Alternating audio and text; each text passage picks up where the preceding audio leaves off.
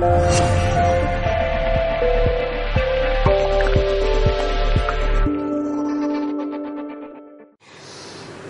tardes.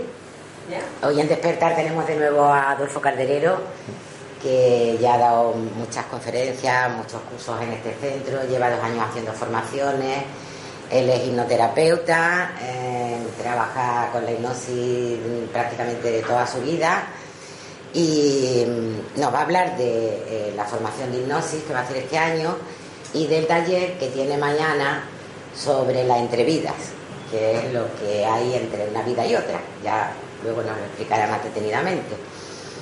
Entonces os dejo con él para que os lo explique, sin antes, no sin antes agradecer a Milenaria Televisión por su labor altruista y generosa que nos permite eh, divulgar la información y además fomenta y apoyar la libertad de expresión.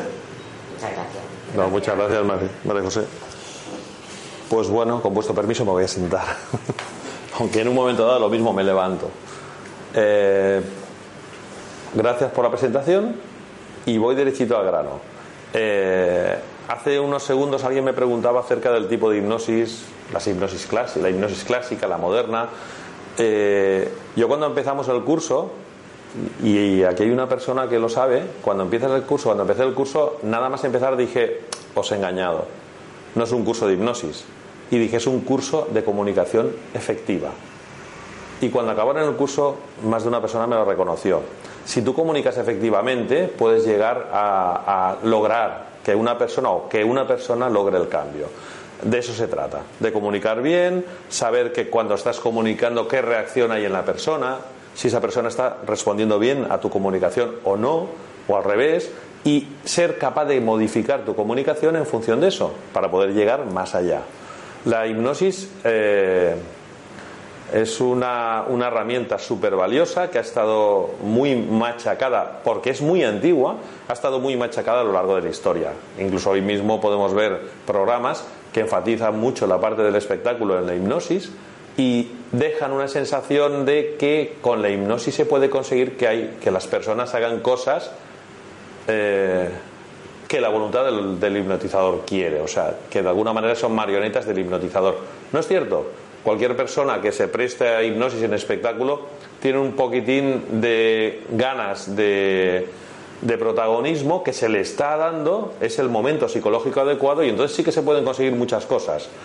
Pero qué pena que no haya un programa que enfatice la parte terapéutica de la hipnosis, porque también es muy valioso, yo creo que mil veces más valiosa que la otra. Yo os voy a poner un ejemplo. Una persona que va a un programa de estos y le dicen, como yo una vez vi, que hay una urna, no, la palabra urna no la quiero emplear yo hoy, hay una caja fuerte con una llave y dentro hay 18.000 euros y en esta bandeja hay un plátano, una llave y un coco. Y le dice a la persona que va a hipnotizar que si abre aquella caja, ese dinero es suyo. Pero ahora le da las sugestiones en trance de que el plátano es el que abre la caja. Y yo vi como una persona cogía el plátano desesperadamente intentando abrir la caja y no lo abrió, evidentemente. Se quedó sin el dinero. Yo me pregunto, ¿qué ocurrirá cuando llegue a su casa? Y sobre todo si necesita ese dinero. ¿Qué le va a decir la mujer? ¿O qué le dirá la familia? O aunque no necesite dinero, ¿qué le dirá la familia? Mira que eres tonto, que te dejaste tomar el pelo, que cogiste el plátano. Ah, yo es que estaba en trance. Da lo mismo como estuviera, pero eso puede provocar en la persona precisamente problemas psicológicos. Por eso no se puede emplear, bajo mi punto de vista, en la hipnosis en el espectáculo. Por eso yo, cuando voy a estar a punto de entrar en lo que sería, dentro de una charla, en una experiencia, lo que sería, lo que rayaría un poquitín el espectáculo, freno en seco y no sigo. Porque no, porque no es lo que defiendo. Yo defiendo una hipnosis donde vamos a ayudar a los demás, donde se puede ayudar a los demás. Y hoy en día puedo constatar que eso ocurre. Ahora, aparte de la hipnosis, tenemos una herramienta muy buena que son eh, las vidas pasadas. Yo lo dije en otra conferencia. Eh, se utilizan las manchas de Rothschild. Si no lo he pronunciado bien, no me rectifiquéis, es un poco raro el nombre eh, o dibujos, por ejemplo, de una casa. Dibújame una casa, un árbol y un. Y dibújamelo. Y a partir de ahí, el, la persona puede, el terapeuta puede ver qué tipo de personalidad tiene la persona, si es más infantil, si es menos, en fin, unas cosas muy interesantes. ¿Os imagináis una herramienta donde os dice casi de forma paralela lo que le está ocurriendo a la persona, esas son las vidas pasadas. Ese argumento que ocurre en una vida pasada tiene muchísimo que ver con lo que le está pasando en esta vida. Entonces podemos utilizar esto de una manera increíble. Yo me dedico a eso, a hacer terapias con regresiones. Si me pregunta la persona, ¿tú crees en vidas pasadas? Le digo, ¿y a mí qué me importa? Si a ti te va a ayudar. Ahora, si me lo preguntas en una esquina, en un bar tomando una cerveza, te diré que sí, que sí, que creo, ¿vale? Pero no tiene importancia si crees o no. Lo importante es que es una muy buena herramienta para ayudar a esa persona. Eso es de lo que versa el, el taller de mañana. Concretamente el entrevidas. El entrevidas es lo que ocurre entre dos vidas pasadas, que se supone que estás, pues bueno, en un estadio, no tiene definición clara por palabras, porque no es una cosa física, es una cosa muy diferente a lo que podemos experimentar aquí, pero que estás en una especie de momento y lugar indeterminado donde fluyes, te sientes especial, eh, contactas con seres queridos a veces y sobre todo estás con otros seres como tú. Muchas veces hasta diseñando tu propia, la siguiente vida que llegará. Las vidas pasadas de por sí te dan una visión muy buena de lo que ha ido ocurriendo con esas vidas, patrones repetitivos, muchas veces que ya no vas a querer hacer en esta vida. Te sustraen del, del, de los problemas y de los objetivos de tu vida muy material y al alejarte un poco ves las cosas más claras y decides más hacia dónde quieres que vaya tu vida. Eso es lo que aporta muchas veces las vidas pasadas. Luego está la progresión en el tiempo, las vidas futuras. Si yo ahora mismo muriese hoy, ¿qué ocurriría? Y aunque, aunque parezca muy raro, eso también da mucha información a la persona.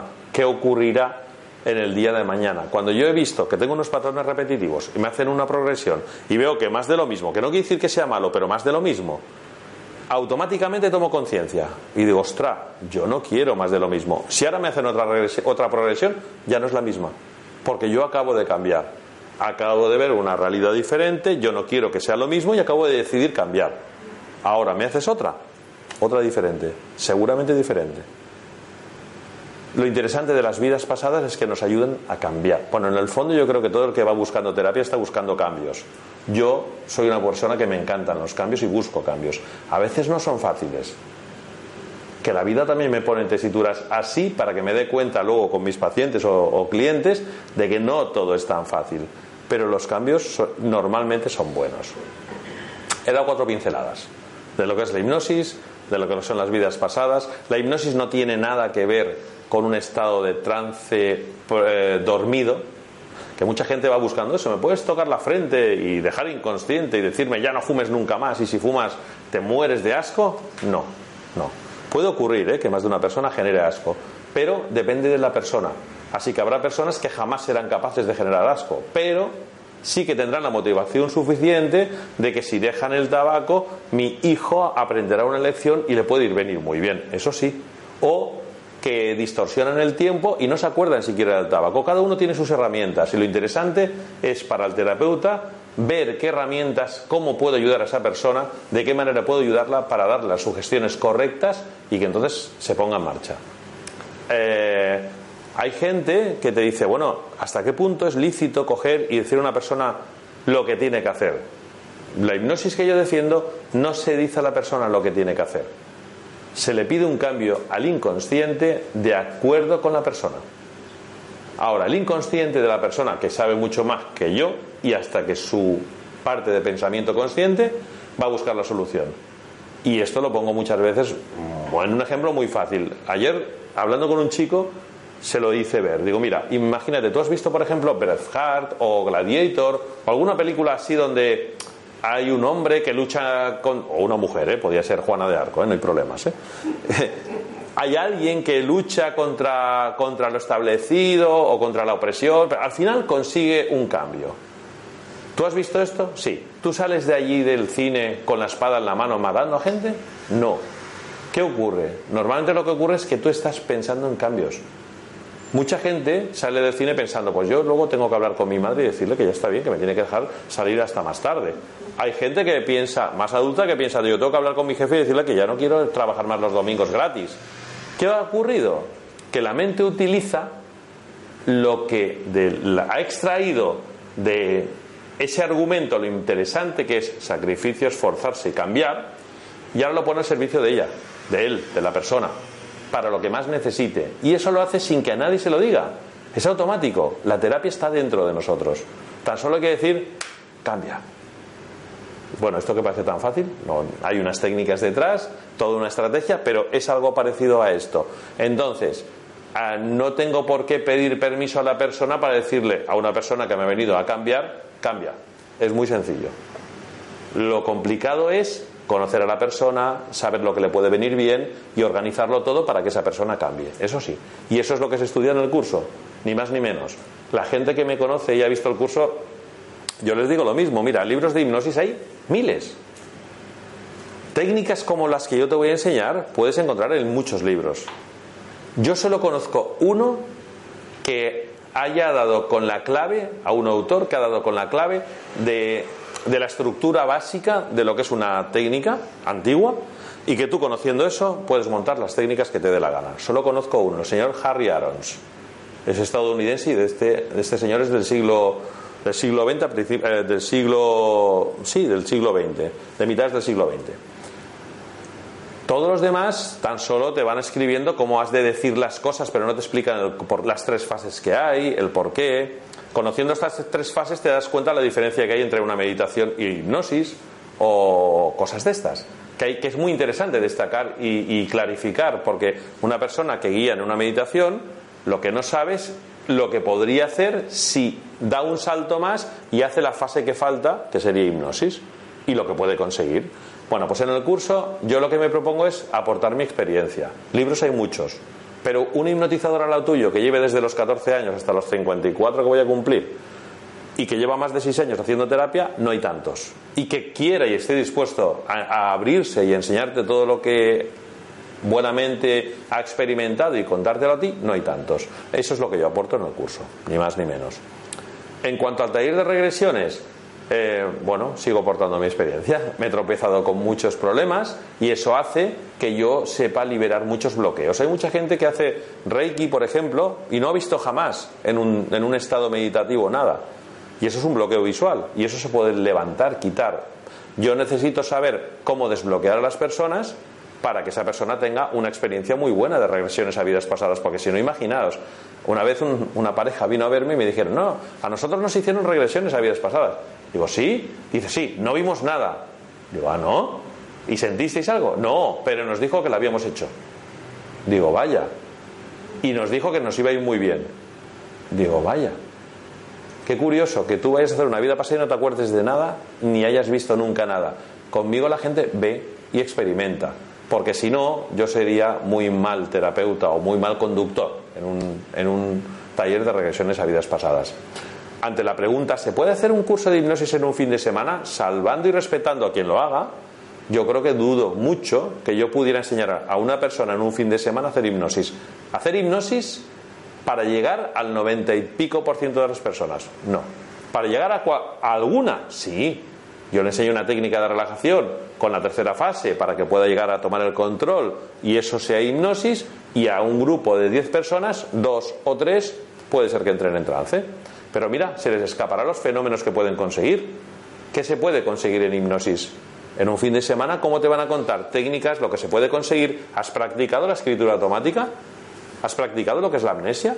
¿Has practicado anestesia, analgesia? No, no da tiempo. Si es que a mí no me da tiempo y yo hago ocho meses, ¿cómo voy a enseñar en un fin de semana a nadie hacer hipnosis? Entonces, yo con que una vez me propusieron que lo hiciera y me negué, llegó un momento en que pensé, bueno, ¿y por qué no enseñar de verdad hipnosis? Lo que yo sé de hipnosis. Y es cuando me propuse hacer este curso. Un curso que abarca las técnicas antiguas, las modernas y los fenómenos entre medios. A veces el grupo se orienta mucho hacia la escritura automática y me dicen, mira, podemos recalar un poquitín más en la escritura automática y me centro en eso. Normalmente me piden mucho el tema de las regresiones a vidas pasadas, que es otro fenómeno más de la hipnosis. Y al final me he quedado con el que voy a dedicar y dedico todos los cursos que estoy haciendo el último fin de semana a eso. Regresiones a vidas pasadas, futuras y entrevidas. Porque considero que es una herramienta muy buena para hacer terapia sin exponerte demasiado. Porque la terapia casi casi la hace el paciente. ¿Vale? Eh, bueno, Yo tengo una capacidad de hablar increíble. Voy a parar un momentillo. ¿Tenéis alguna pregunta? Yo sí que os permito que hagáis preguntas si queréis. Pues Rafaela, dime. Sí, la pregunta sería, eh, la vida, eh, no, eh, hacer una regresión hacia el futuro. Una progresión se llama. Una progresión. Sí, correcto. ¿Y cómo sería esto? ¿Hacia el futuro pero en esta misma vida? Sí. ¿O más allá? No, no, no. En esta vida o más allá. Te explico. Rafaela, las progresiones en el tiempo surgen cuando los hipnotizadores, los terapeutas, mira, cuando hablo de hipnotizadores, hablo así porque yo he estudiado las técnicas de hipnosis, pero tener en cuenta que muchos hipnotizadores eran psicólogos y médicos. ¿Vale? Bueno, pues cuando sigo hablando como hipnotizadores, buscaban ayudar a la persona y querían saber qué ocurriría de aquí a un año. Por ejemplo, yo cojo a una persona y le ayudo a dejar el tabaco. Y ahora lo desplazo de aquí un año. Y digo, muy bien, ya pasó un año. Ahora ha pasado un año y quiero que mires hacia atrás en el tiempo y te, te, acuerdes cuando estuviste aquí en consulta hace un año.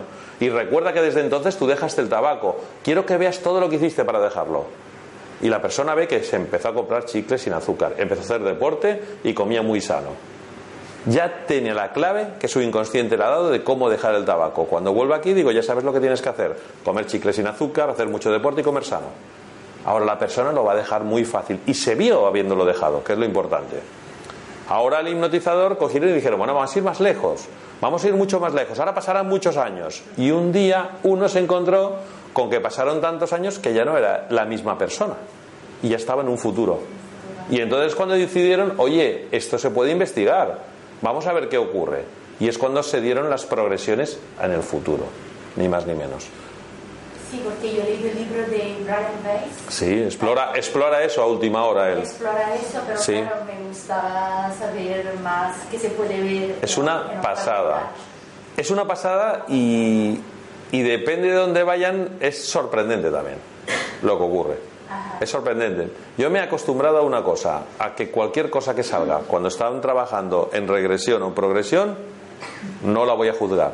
Porque recuerdo una vez, si me ve mi hermana mayor, me va a matar, pero yo recuerdo una vez que a un chico que había tomado cocaína, heroína durante mucho tiempo, eh, le hice una, una regresión y estaba en una nave nodriza, eh, era en un ovni o algo así. Y yo dije, "Uf, pobrecillo, qué mal tienen las neuronas este señor, seguro que es que ha fantaseado. Pero una vez le hice una, una regresión a mi hermana Marisa, vaya, dije el nombre, a mi hermana. Y resulta que se fue a otros planetas, a otros mundos. Mi hermana Marisa no toma drogas, puedo asegurar que no. Es maestra de Reiki, da cursos de milagros, es una persona excelente que tiene la cabeza muy bien asentada y estaba en otros planetas. Y entonces se lo dije a un tocayo mío que venía a verme, un chico que se llama Adolfo, que yo le, en aquella época le estaba haciendo, le estaba ayudando con hipnosis, y le expliqué un poco lo que había ocurrido y me dijo, ah, pero que tú no sabes que ya los antiguos, por ejemplo, en el libro del tibetano de los muertos ya hablan de que venimos de otros mundos también y de otros planetas. Digo, "Ay, yo es que no he leído esas cosas, porque quiero que mi mente sea muy virgen en todo esto y yo no quiero influenciar a las personas. Pero bueno, de alguna manera me consoló. Recordad que yo puedo enfocar todo esto como metáforas que llegan del inconsciente también, ¿eh? Ahora, la persona, la persona que ha experimentado una vida pasada, con la emoción que se suele experimentar, dudo mucho que crea que solo es una metáfora, ¿eh? Porque es muy emocionante, ¿eh? Es muy bestia. Taller contigo, acuérdate que yo hice una progresión y me veía viajando en el tiempo. Sí, sí. Aquí tengo una muestra. Vale, ¿Y qué beneficio tiene no? De, de una vida más allá de esta vida. Eh, Imagínate, imagínate que tú actualmente tienes una repetición en otras vidas, ¿vale? Y no cambias. Tú pues sigues R que R, por ejemplo. Eh, no eres sociable, no te relacionas con la gente, no buscas el cariño de la gente, eres más bien seca, aislada. Y yo te llevo otra vida y estás sola en un mundo, bueno, como podría ser la Tierra de aquí 200 años, ¿vale? Cuando tú vuelves, no te gusta lo que has visto. Y automáticamente cambias el pensamiento, pues yo querría cambiar de igual. Y ahora te hago otra. Y ahora en otra vez que, por ejemplo, como en una que me dijo una chica, estoy guardando la naturaleza, soy la guardiana de la tierra o algo así, ¿no? Y tú veías la cara de la persona y estaba disfrutando con lo que hacía. Cuando regresó aquí me dijo, lo tengo claro, voy a cambiar hoy mismo. Eso es lo que te aporta. Ganas de cambio, motivación, objetivo.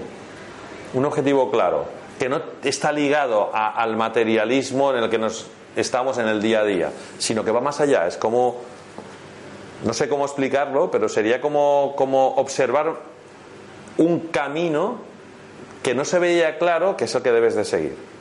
Algo así. Un objetivo de vida. Yo, tengo experiencias como Adolfo, he hecho entrevistas y yo quería hacer... Por favor, Marga. lo que, lo que has dicho. Te acompaña una emoción que un objetivo que tú te planteabas, pues te acompaña como un, un saber que eso es lo que tienes que hacer. Esa es mi, experiencia. En el caso de ella le reafirmó que aquello que ella creía es lo que debía hacer y le dio la fuerza para decir, esto es lo que quiero, ya, seguro. Yo te quería preguntar. Dime. La experiencia yo, yo tuve experiencia con entrevistas. No me pidas que me acuerde, ¿eh? No, no, no. vale. Yo tuve experiencia con entrevistas, ¿no? Entonces tuve una vivencia emocional fuerte, contacto y física. Entonces, muy a menudo tengo una conexión. Mi pregunta es, ¿la conexión es emoción o conexión directa? Porque yo siento que tengo una conexión directa en muchos momentos de mi vida que son importantes. Entonces, no sé si es mi emoción si es una creación de mi emoción o que realmente se puede llegar a tener esa conexión en otros momentos de mi vida presente, de aquella experiencia que tuve en la regresión. Me estás preguntando como si yo puedo demostrar que después de morirnos nos vamos a la luz y nos vamos al entre... No se puede saber, es una creencia. Tú, a ti, eso te está yendo muy bien, ¿verdad? Sí, sí, pero que no todo... Es difícil diferenciar emoción de físico. Para ti es físico.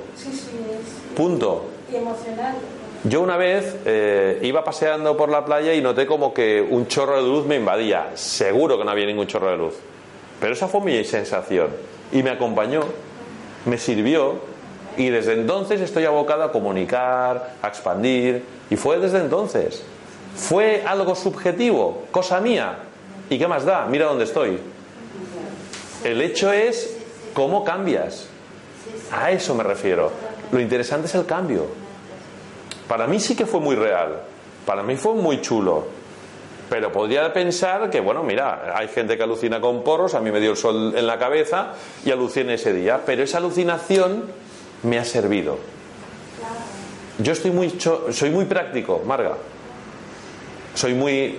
Luego tengo una parte muy interior, ¿eh? Y un mundo. Pero soy, procuro ser muy práctico. Esto me está sirviendo me, vale, a ti te está sirviendo, me vale. Ahora, si no, nos, si no hubieran cámaras y nos fuéramos por ahí a dar una vuelta, te diría yo, sí que creo que esto es así. Pero con que hay cámaras no lo pienso decir. vale. Eh, ¿Tenéis más preguntas? No te cortes. Pregunta. Venga. Eh, cuando hice las regresiones contigo, después siempre me quedó la duda de, vamos, estuve unos días dándole vueltas, ¿esto será verdad? O, porque yo tengo una imaginación desbordante, una creatividad desbordante y no lo digo yo sola. Y lo dicen los demás también. Qué bueno. Entonces, por eso yo pensaba, a ver si es que estoy alucinando en colores como yo Incluso le pregunté a Pepe y me dijo que eso era normal dentro de lo que cabe, ¿no? De cuando haces este tipo de historias, el tener la duda. La duda está así. Pero, tú fíjate, ¿tú te has imaginado a veces con tantas emociones por medio? ¿A qué cuesta imaginar y poner la emoción? Y una vez una mujer me dijo, mira, yo es que creo que todo esto es imaginación. Y le dije, lo cuento en muchas charlas, pues imagina le costó imaginar, pero cuando empezó a imaginar, le dije, mira, ¿y qué ves? ¿Y qué está ocurriendo? Y ya estaba yo guiándola. Yo no pongo nada, solo decía, observa, ¿qué estás viendo? Y ella me decía lo que le llegaba. La diferencia entre poner y que llegue es la diferencia entre imaginar y que llegue la información de una vida pasada, ¿vale? Pero también te dieron otra cosa. Mm, jamás es complicado saber exactamente qué pasa. Porque yo te digo otra cosa. Si si tú creyeses que todo lo que te ocurre, si tú llevases lo que te está pasando en una vida pasada, en el día a día, a todas horas, acabarías mal. Porque imagínate que yo en otra vida he sido pues un emperador, que no me ha pasado muy pocas veces he encontrado a alguien importante. Alguna vez, pero pocas veces he encontrado gente importante. gente muy normal en las vidas pasadas. Pero imagínate que yo fui Carlos Magno. Y yo voy por la calle pensando, estos que no saben quién fui yo. Y llevo lo de las vidas pasadas en el día a día. Y hablo con mi jefe y digo, pero tú es que no sabes con quién estás hablando. Y me pone de patitas en la calle. Ya empieza a tener repercusiones por llevarme todo eso donde no debo. Yo creo que todo esto te da una riqueza interna, te da una fuerza que luego te va a servir. Pero tienes un momento, ahora hago el taller, hago una regresión, observo lo que ha ocurrido, tomo nota y lo aparco.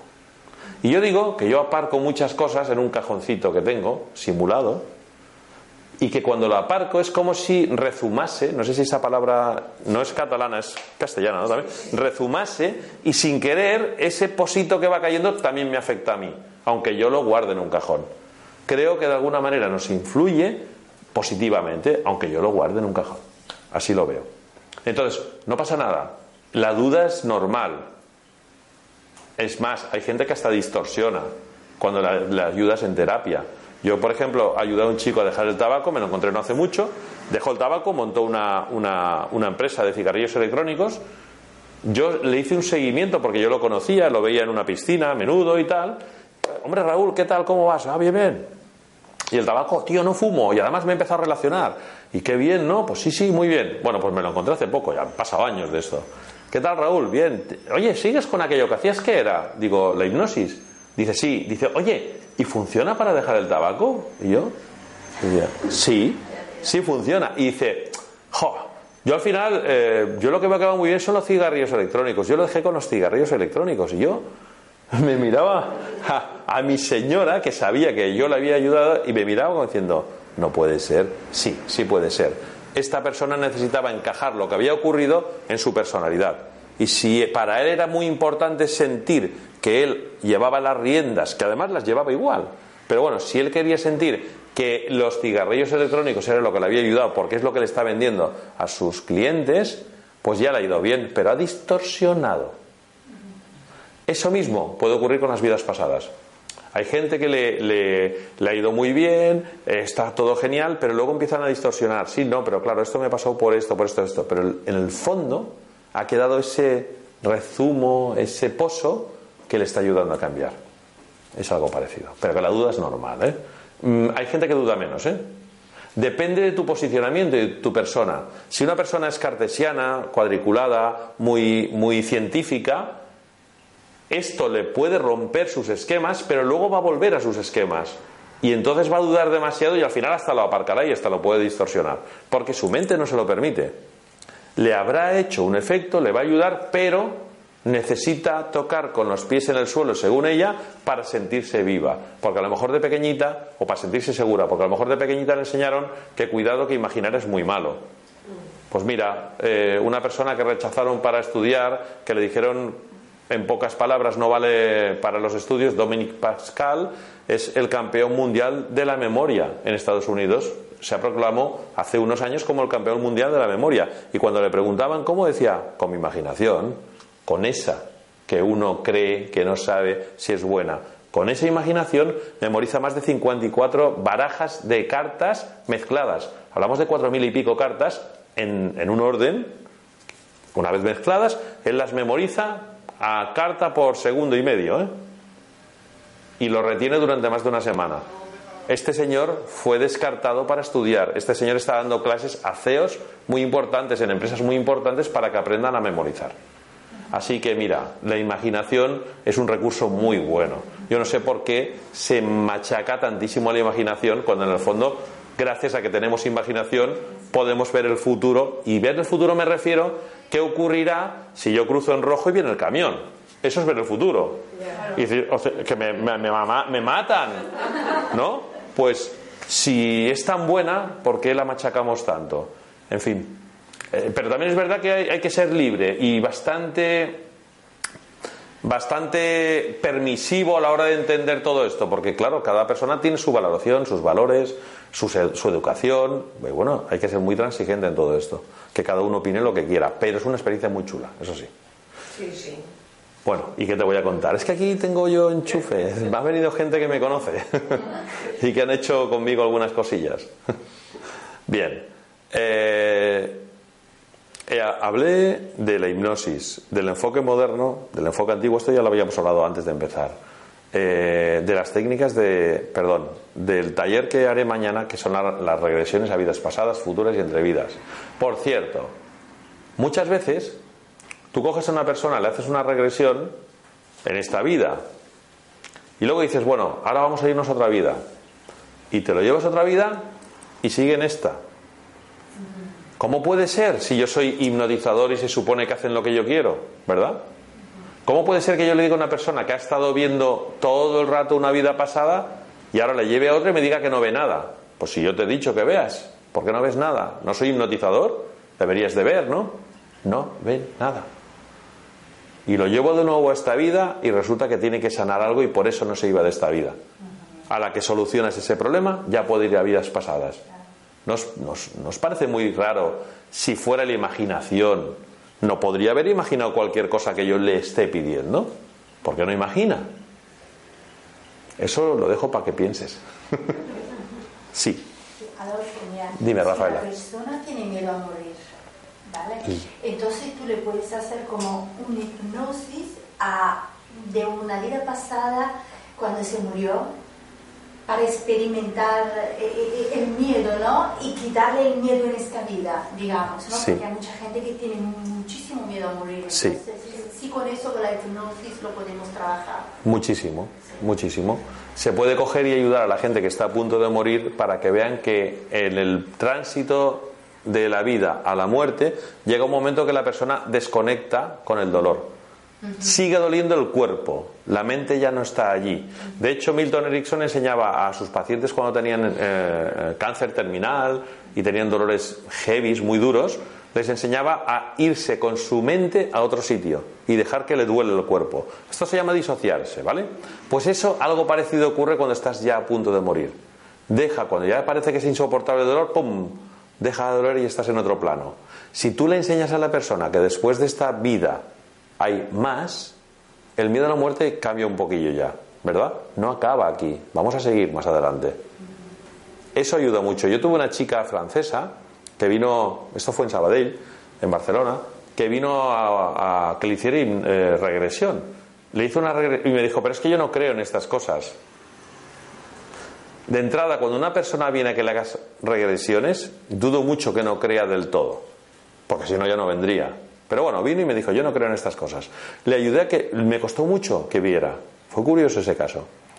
Pero conseguí que viera, que tuviera una regresión a vidas pasadas y me dijo, estoy loca por decírselo a mi madre, porque su madre estaba con una enfermedad larga y estaba acabando su, su historia, su vida, y quería que su madre supiera que luego había más vida. Es más, me dijo, y si puedo la traeré, o si no, buscaré a alguien que le haga una regresión allí en Francia para que vea que hay más cosas, aparte de esta vida. Se fue encantadísima, contestando tu pregunta, puede ir muy bien. Muy bien. De hecho, yo considero que esto es un vehículo. Un vehículo. Y ahora estoy al mando de este vehículo y cuando se estropee, pasaré a otro. Y ya está. Eso eso creo. Pero además a pie juntillas, ¿eh? Lo creo. ¿Qué más? ¿Nadie más? ¿Nadie me va a preguntar? Bueno, ¿os ha quedado claro lo que es la hipnosis hoy en día? La hipnosis no es un estado eh, donde la persona está inconsciente, es un estado alterado de conciencia, con lo cual la persona se entera de todo. Lo que ocurre es que dependiendo de la profundidad, y cuando hablo profundidad me refiero la capacidad de la persona de disociarse con el exterior y estar muy atento a tu voz, se producirán cosas que se llaman, por ejemplo, amnesias espontáneas. O sea, no recordará lo que le has dicho, aunque sí recordará que lo que decías era positivo para ella. Esto me pasa todos los días. Y yo le digo, venga, va, desde que has cerrado los ojos hasta ahora, ¿qué ha ocurrido? Y se acuerdan del inicio y del final, pero de lo del medio no digo, bueno, yo te hablé, te dije cosas que iban a ir bien para ti, ¿qué fue? No recuerdo. Pero sí que sé que me hablaste, Adolfo, pero ostras, qué fuerte, no me acuerdo, no me acuerdo, no son amnesias. incluso en la regresión misma, en tu, propia vivencia de la regresión, si no lo grabas, luego se te dan muchísimos mm. detalles. Sí, sí. Porque la vivencia es una cosa y el recuerdo de la vivencia es otra, estás perfectamente consciente. Sí. No estás dormido y estás enterándote, estás viviendo lo que está pasando. Pero yo si no la grabo, luego se me va la mitad. Sí.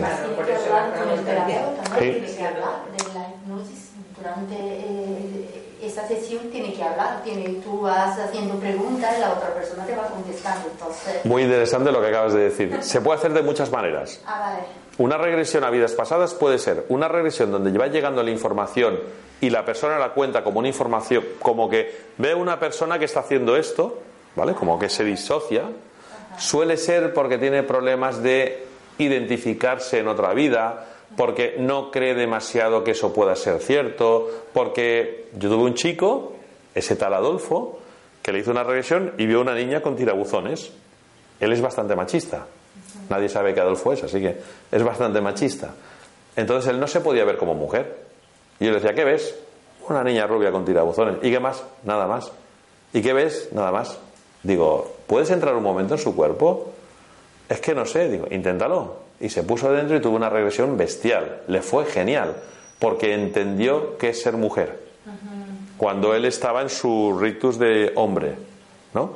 Bueno, pues pueden pasar cosas parecidas, una disociación donde tú ves algo que ocurre. Es información que te llega, pero estás distanciado. Lo que es maravilloso es que tú te metas en esa historia, en lo que está ocurriendo, en la información que te llega y la vivas. Y escuches, veas y sientas. Y llores y te rías y todo. Eso se llama revivificación. Y es un estado superior a la regresión porque ya la estás viviendo. No pasa nada, puede llegar información y no revivirla, pero lo interesante, si puede ser, es que la revivas. Cuando yo hago una regresión grupal, yo no puedo estar por las personas normalmente. Hago algo grupal, llevo a todo el mundo hacia atrás, luego hacia adelante y ya está. Y ahora cada uno me cuenta su historia. Pues mira, yo fui, no sé qué, yo. Pero no es lo mismo como cuando hago regresiones individuales. Cuando yo hago un taller como el que hago mañana, que es potente porque es un día y medio, eh, son muchas horas. Si el grupo no es muy grande, yo puedo dedicarme persona por persona, sin problema. Y, la y los demás están encantados de verlo, ¿eh? porque no, no dejas de ver algo que te sale de lo normal, ¿no? Algo, algo bonito de ver. Bueno, pues lo interesante es poder guiar a la persona, como tú decías, Rafaela. A preguntarle, que te diga, llevar hacia atrás, llevarla hacia adelante. Fijaos que para preguntar a una persona y que te conteste necesita su parte consciente. Con lo cual los estados que estamos buscando alterados de conciencia son superficiales. Y que todo el mundo puede llegar.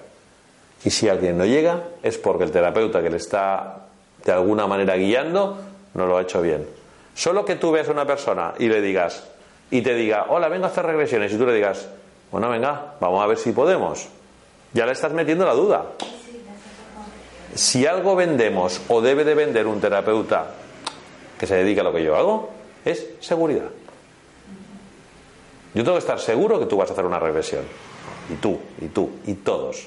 Porque si no, no va a ocurrir. Porque al final, al final de todo en la comunicación también tiene mucho que ver las creencias lo que cree la persona. Si una persona viene a verme, si el chico que vino a verme ayer con y me dice, mm, yo no quiero que tú me hipnotices, tú no vas a poder conmigo, si yo no cambio esa creencia, es verdad que yo no le voy a poder ayudar a cambiar, porque no va a creer en mí, tampoco cree en él. Resulta que la gente que viene a verte normalmente no creen en ellos, así que necesitan como mínimo creer en ti, para que tú, esto es un galimatías, ¿eh? para que luego tú hagas que crean en ellos. ¡Hala! Bien, eh, ¿Alguna pregunta? Sí, una cuestión que se me ocurre. Mm, de las varias mm, regresiones que puedes tener en una sesión, mm, ¿tu experiencia te lleva algún significado de que tengas más regresiones habidas en que has sido de un sexo o del otro? ¿Me explico? Eh, yo no pienso. Puede ser que alguien eso le diga algo, ¿eh? que algún paciente o algún cliente sí que le esté diciendo algo. Por ejemplo, este chico que era más bien machista, pues le vendría muy bien ir a varias vidas de mujer y que lo pase mal además, y entonces entendería por qué no quiere volver a ser mujer, seguramente, ¿vale? Pero lo normal es que la persona va a vidas que tienen que ver con su vida actual. Hombre, si fuera el tipo homófobo o algo así, pues seguramente tendría algo que ver con el sexo. Pero si no, pues van a tener que ver con tu vida actual. ¿Me he explicado? No tanto con el sexo, sino con la experiencia que vas a tener. En, mi caso me, confirmó que la creatividad mía me viene de hace muchos siglos, muchos miles de siglos. ¿sí? Bien, contesté, eso es bueno. ¿Alguna pregunta más? Tú, Rocío, estás muy callada. Sí, porque... No, no, te están enfocando con la cámara, no hay problema. Me da vergüenza. Si quieres preguntar algo en algún momento, me lo dices, no hay problema, ¿vale? Y otra cosa, Sí. las fobias. Sí. Según tu experiencia, ¿la fobia que tenemos en esta vida vienen, dentro, vienen de otra vida también? ¿O se pueden, de la- bueno, se activan en esta vida o durante el embarazo de la madre? Si Uy, has tocado muchas teclas, ¿eh? has dado muchas teclas. Mira, mira, hay veces que la solución viene con una regresión al nacimiento o al embarazo de la madre. Las fobias yo normalmente cuando las trabajo, las trabajo en esta vida. ¿Qué puede haberle bloqueado en esta vida? Cuando no encuentro nada, me voy a otras vidas. Pero si lo encuentro primero, prefiero tocar esta vida. la cronología? La cronología. Va, ahora, ¿qué ocurre? Me he encontrado con gente que me ha dicho, mira, yo tengo una fobia, pero yo no quiero que toques mi infancia. Lo pasé tan mal que no quiero ni verla. Bueno, pues vámonos a otras vidas. Recordad que esa es una herramienta muy buena para hacer terapia. Así que lo llevo a otras vidas y puede ser que normalmente traen problemas que tienen que ver con sus fobias. Entonces podríamos tratarlo con terapia regresiva. Pero yo particularmente voy muy derecho a, a esta vida. ¿Y durante el embarazo de la madre? Eso es muy curioso. Eh, mirad, una cosa muy curiosa. Yo soy una persona que cuando era pequeñito era nervioso. Estábamos sentados en un sofá, imaginaos una abuela con el culo muy grande, muy guapa, muy buena persona, pero culo muy grande, y tres hermanitos en un sofá no muy grande. Y yo así, mi hermana aquí y mi otra hermana aquí, y me cubrían con el codo. Y yo cuando me sentía así, me sentía muy agobiado. Fíjate, si yo me ocurriese ahora, yo podría relajarme y no me afectaría. Pero entonces yo no, me notaba muy agobiado, tanto que al final pegaba un grito, me levantaba y me iba a mi cuarto. Y entonces mis padres me decían, hijo mío, tú estás mal de la cabeza, esto no puede ser. Me, daban pastillas para los nervios, era muy nervioso, era, estaba todo el rato así. Yo posiblemente me hubieran diagnosticado TDA. No sé si me veis, pero yo no tengo muchas muestras de estar muy nervioso. ¿Vale?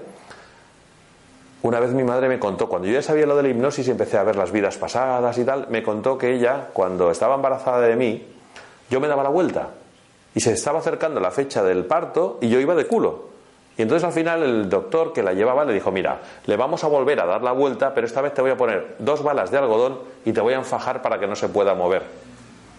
Y me tiré más de un mes así que yo no me podía mover. Ahora entendemos por qué yo no podía estar así. Ahí entendí que yo no estaba como una cabra, sino que había habido una asociación en mi mente de chiquitín, pues que no podía estar así. Había otra, había otra. Yo no puedo ir con cuellos vueltos. Yo venía con dos o tres vueltas de, de del cordón umbilical. Yo me notaba así. Entonces, claro, tú imagínate, me tenían así y atado por el cuello. Pues mm, no me gustaba. Ayudé a una persona, ayudé a una- a una mujer, una profesora de instituto que era psicóloga, que me dijo, Adolfo, me tienes que ayudar con la comida, porque mira, yo siempre llevo en el bolso comida. Y esto no puede ser. Y además como mucho dulce. Y empiezo a hablar con ella. Cuando te pasa esto, total, que le hago una pequeña regresión a, la infa- a cuando era bebé. Ella nació detrás de un hermanito suyo. Y su madre le- en la cuarentena se quedó. Y su madre le daba el pecho a los dos, pero primero al hermanito y luego a ella. Cuando le llegaba a ella ya no tenía mm, alimento esa leche. No tenía suficiente alimento y se quedaba con hambre y rabiaba hasta que se dieron cuenta y empezaron a darle biberón. Pero en su mente se, as- perdón, en su mente se asoció cuidado con pasar hambre. Era chiquitina y me contaba. Yo era pequeñita, acababa de comer, me llamaba una amiga mía para ir a jugar y yo me hacía un bocadillo, me lo comía para no pasar hambre y me iba con ella. Y yo acababa de comer, siendo chiquitina. Así que se le había metido en la cabeza que cuidado con pasar hambre, que duele mucho el estomaguito.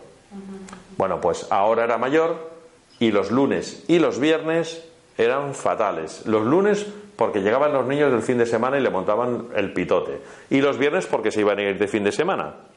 Resulta que lo que tenemos al final es una, una persona, una profesora de instituto estresada, que cuando se estresaba se levantaba un poquito más tarde de la cuenta, no le daba tiempo a hacer su desayuno como Dios manda, pasaba por la pastelería y se compraba cuatro cosas. El comprar cuatro cosas era porque no se había hecho el desayuno. No se había hecho el desayuno porque estaba estresada y quería tirarse más tiempo en la cama. Pero en el fondo estaba la sensación de no poder pasar hambre. Cuando tú tocas todo esto, esa persona deja de comer, iba a decir chuches, pero no, eh, pastas, y empezó a comer mejor. Ah, por cierto, me vino a ver porque era diabética, le habían diagnosticado diabetes y no podía ser que tomara pastas, ¿vale? Es que no me acordaba. Y ese es un dato interesante. ¿Hasta qué punto nos afectan las cosas siendo pequeñitos? ¿Ves? Yo, por ejemplo, he ayudado a gente que que tienen muchas ideas buenas en la cabeza pero nunca se deciden hacer nada. Esto me pasó no hace mucho con un chico. Y le dije, oye, eh, Uriol, creo recordar que se llama Uriol, ahora me podría equivocar por el nombre, pero tampoco tiene importancia porque mejor que me equivoque del nombre, ¿no? Uriol, eh, ¿tú naciste por el conducto normal o te sacaron por cesárea? Dice, no, fue por cesárea. ¿Os imagináis lo que puede ocurrir a una criaturita que está diseñada a salir por ahí? Mira, puede ser que ni siquiera tenga que ver con el tema. Pero si la persona cree que si yo ahora hago que nazca por el conducto normal y hace un esfuerzo y supera eso y se siente bien, solo que la persona crea que todo esto va a hacer que se sienta bien, hace que se sienta bien. Así que este chico ha empezado a hacer cambios, me envió un, un mensaje, Adolfo, estoy encantado, muchas gracias, voy a dar tu teléfono a fulanita, me, muy contento. Trabajamos con creencias es muy importante. Independientemente de que sea verdad o no, esa persona creyó en todo eso y le ha ayudado.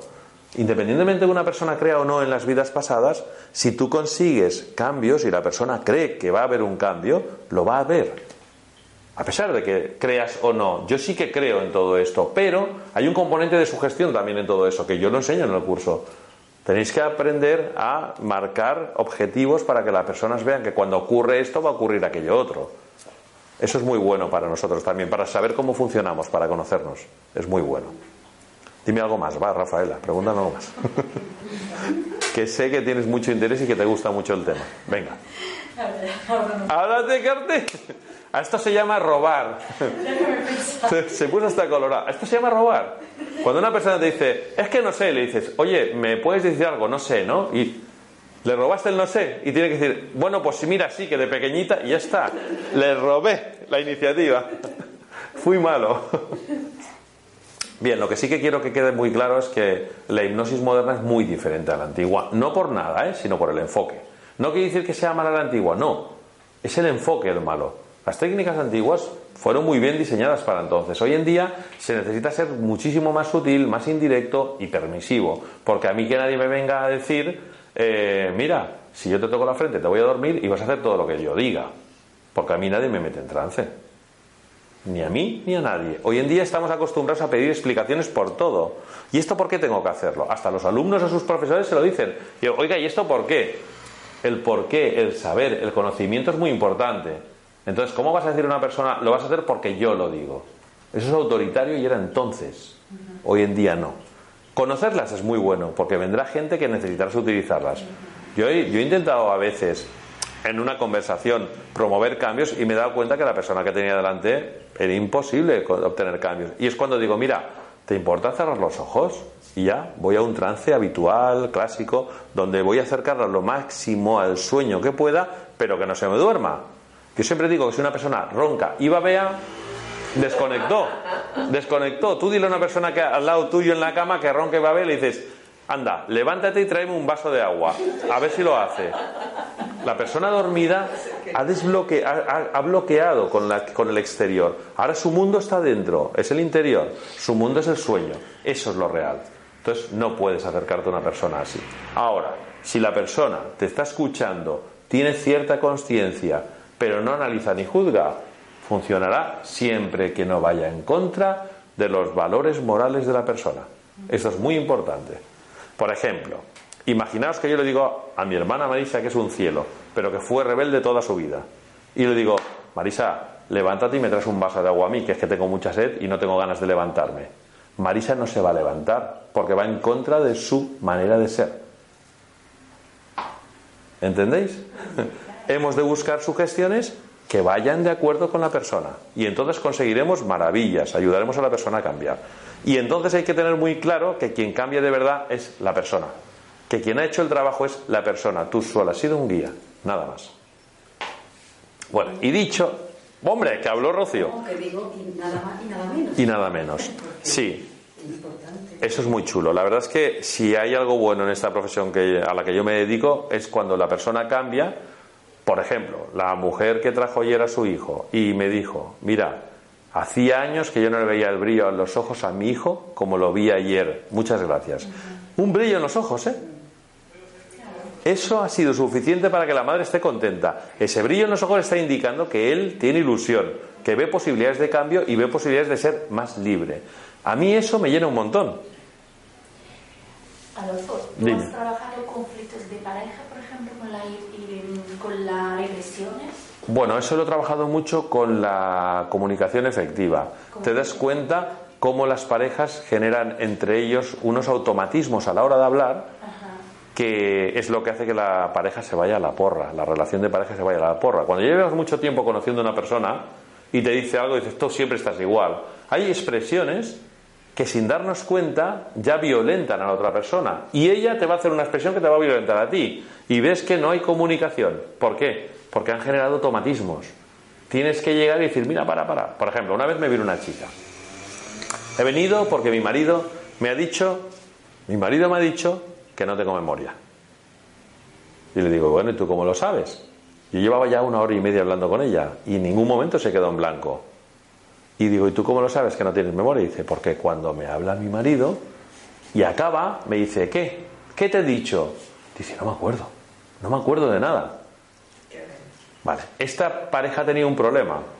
Él hacía de, de profesor, no hacía. Él es un osteópata muy importante en Barcelona que da cursos en universidades, pero él, la relación de pareja, él tomaba el rol de profesor, de, de madre o padre le daba lecciones a ella. Ella aprendió que cuando le decían, ya está bien, te tienes que portar bien, no sé qué, desconectaba de pequeñita cuando se lo decía a su madre. Y pensaba en cómo se iría a jugar con su amiguita, con la, Nancy o la barriguitas, no sé qué, no sé cuántos, y desconectaba. Y cuando ya su madre dejaba de reñirle, se iba. Aprendió esa estrategia. Ahora lo utilizaba con el marido, que hacía lo mismo. Ya está bien, el mismo gesto de mano, el mismo tono un poco autoritario, condescendiente, que te estoy perdonando la vida, a ver si te enteras. Y ella desconectaba. Estaban los dos. ¿Cómo lo tratas con la hipnosis? Le quito, a ella le quité el bloqueo inconsciente. Para que no desconectara. Ya está, ya empezó a tener memoria, ¿ves? Pero ¿qué ocurre? Que él era auditivo y ella era cinestésica. Tenemos una manera de procesar la información en nuestro cerebro que es eh, visual, auditivo y cinestésico. ¿Vale? Pues él era auditivo y ella cinestésica. Ella lo abrazaba porque le quería mucho. Y él la apartaba y decía, no, dímelo, dímelo. Y ella decía, ¿qué? Dime que me quieres. Y ella cogía y decía, ¡pum! Y lo abrazaba. Y él la apartaba, que me lo digas, dime que me quieres. Es que no hablas. Y él la abrazaba. Tuve que enseñarles que él era auditivo, ella cinestésica, y que cuando ella lo abrazaba, él tenía que entender que le estaba diciendo te quiero muchísimo. Y ahora, cuando él le diría te quiero muchísimo, que cogiera y le abrazase. Cuando eso ocurre es cuando vuelve otra vez la armonía en la pareja. Pero no siempre se da, ¿eh? Pero al menos tienes que dar las pautas para que vean cómo su comunicación no está siendo correcta. Sí, se puede tratar también.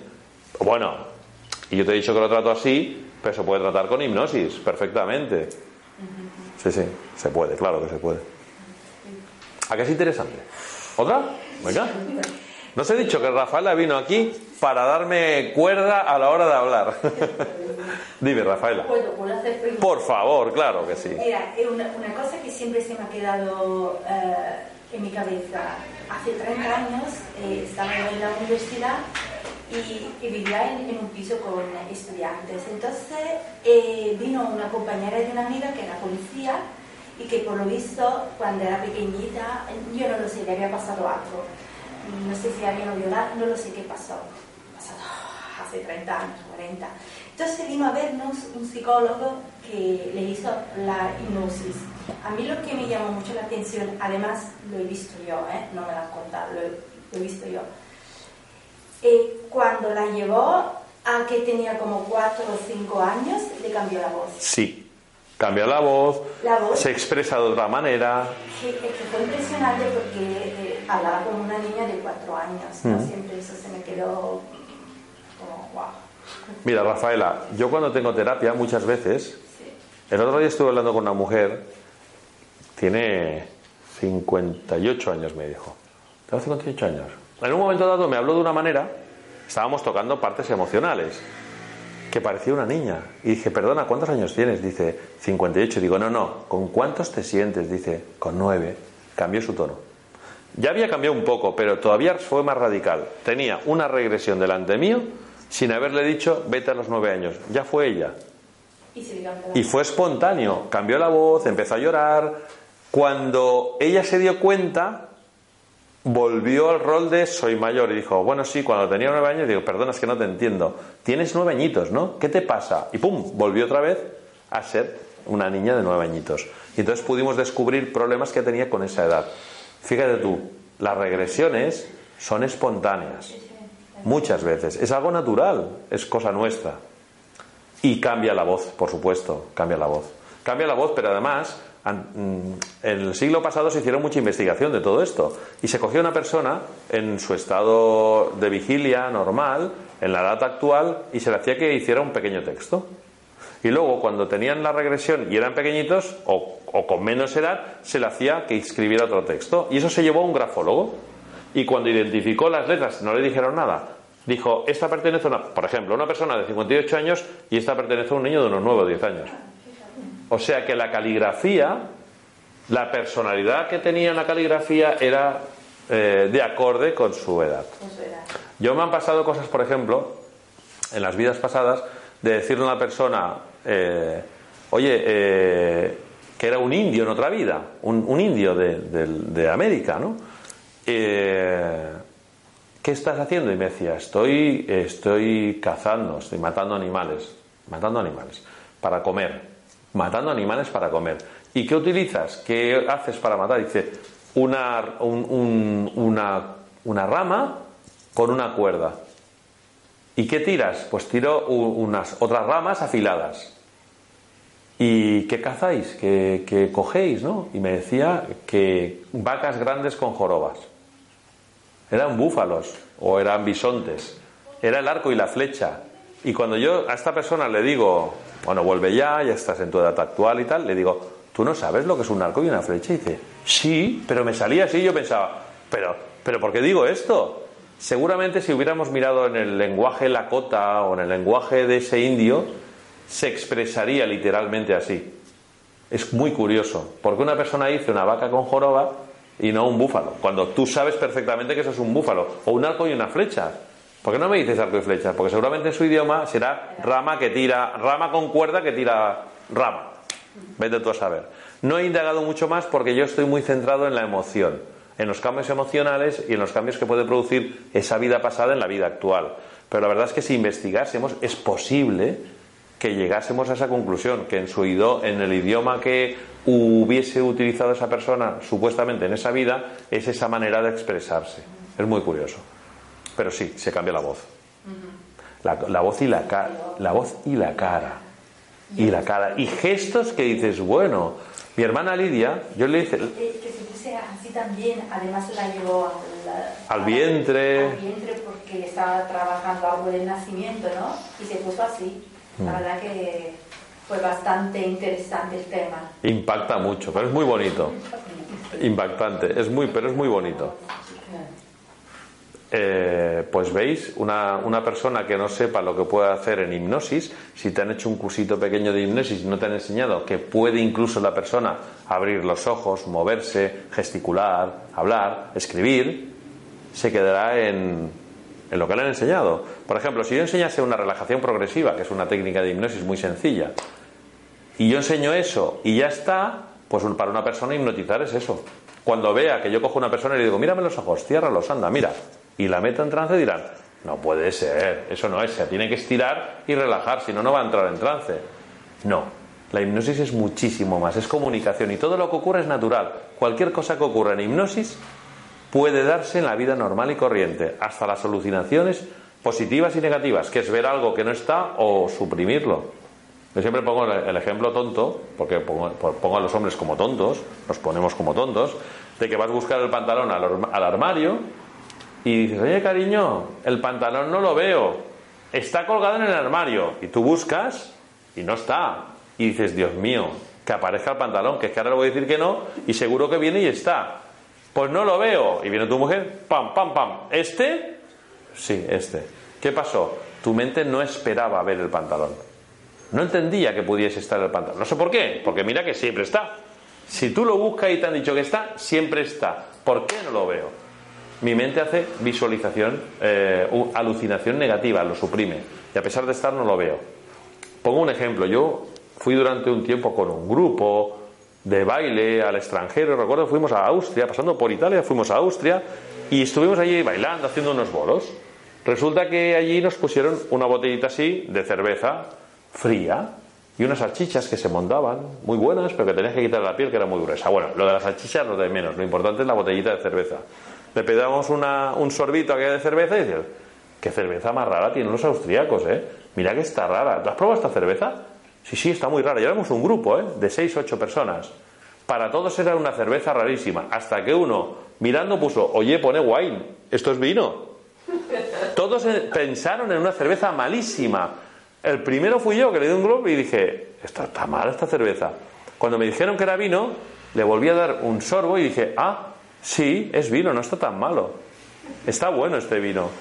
Mi mente esperaba cerveza, porque el envase se parecía a las cervezas de aquí. Así que mi sabor fue de cerveza rara. Mi boca tenía que haber detectado el vino. Pensaba en cerveza rara. Son alucinaciones. Y no, está, no es tan raro. Todo lo que se puede buscar en hipnosis son cosas naturales, hasta las anestesias y analgesias. Y a una persona el otro día le decía, bueno, le dolía la boca, por aquí, le habían operado. Eso fue ayer por la mañana. Le habían hecho una operación, tenía un cáncer, se lo habían suprimido y tal, y bueno, todavía tenía dolores y tal. Y, yo le decía, mira, imagínate que tienes un corte en el pie que te escuece mucho y estás en la playa, pero pasa tu nieto corriendo y ves que se está ahogando. ¿Cuánto te duele el pie para salir corriendo y salvarlo? Dice, nada, seguro que no, que ni me entero. Pues eso es lo que puede hacer tu cerebro por ti. Puede anular el dolor. Ahora tan solo falta que entiendas que no solo porque tu nieto se pueda ahogar, sino cuando tú lo necesites. Y entonces le dije, porque me decía, me duele un poco, digo, ah, ¿y tú crees que es necesario que eso esté ahí? Y le digo, por cierto, mira, y la desvió la atención. Al cabo de un rato me está hablando y digo, perdona, ¿y el dolor? Dice, ah, no, ya no me duele, me olvidé. Le di una sugestión, la aceptó, no juzgó y funcionó pues nos sugestionamos todos los días con nuestro cerebro, con nuestro pensamiento, y nos decimos no somos capaces de hacer esto continuamente, y nos decimos que tonto eres, mira que si hicieras esto mejor, continuamente. Así que empecemos a hablarnos mejor por dentro. En fin, creo que es suficiente, que se ha hablado de lo que es la hipnosis, un poquitín en entrevidas, por cierto, cuando yo digo que se puede sanar el pasado, el presente y el presente y el futuro, me estoy refiriendo en, las vidas pasadas, pero no solo las vidas pasadas. Si tú coges un recuerdo y lo cambias, estás cambiando el recuerdo del futuro y el presente. Eso lo dejo ahí. Pero no solo en vidas pasadas, sin embargo, en las vidas pasadas, si tú ves esas vidas repetitivas, la que nos puede llegar estás estoy convencido que vas a cambiar el presente. Bien, pues nada, eh, espero que os haya gustado mucho la charla que os he dado. Como mínimo que haya aclarado puntos que deberían ser aclarados.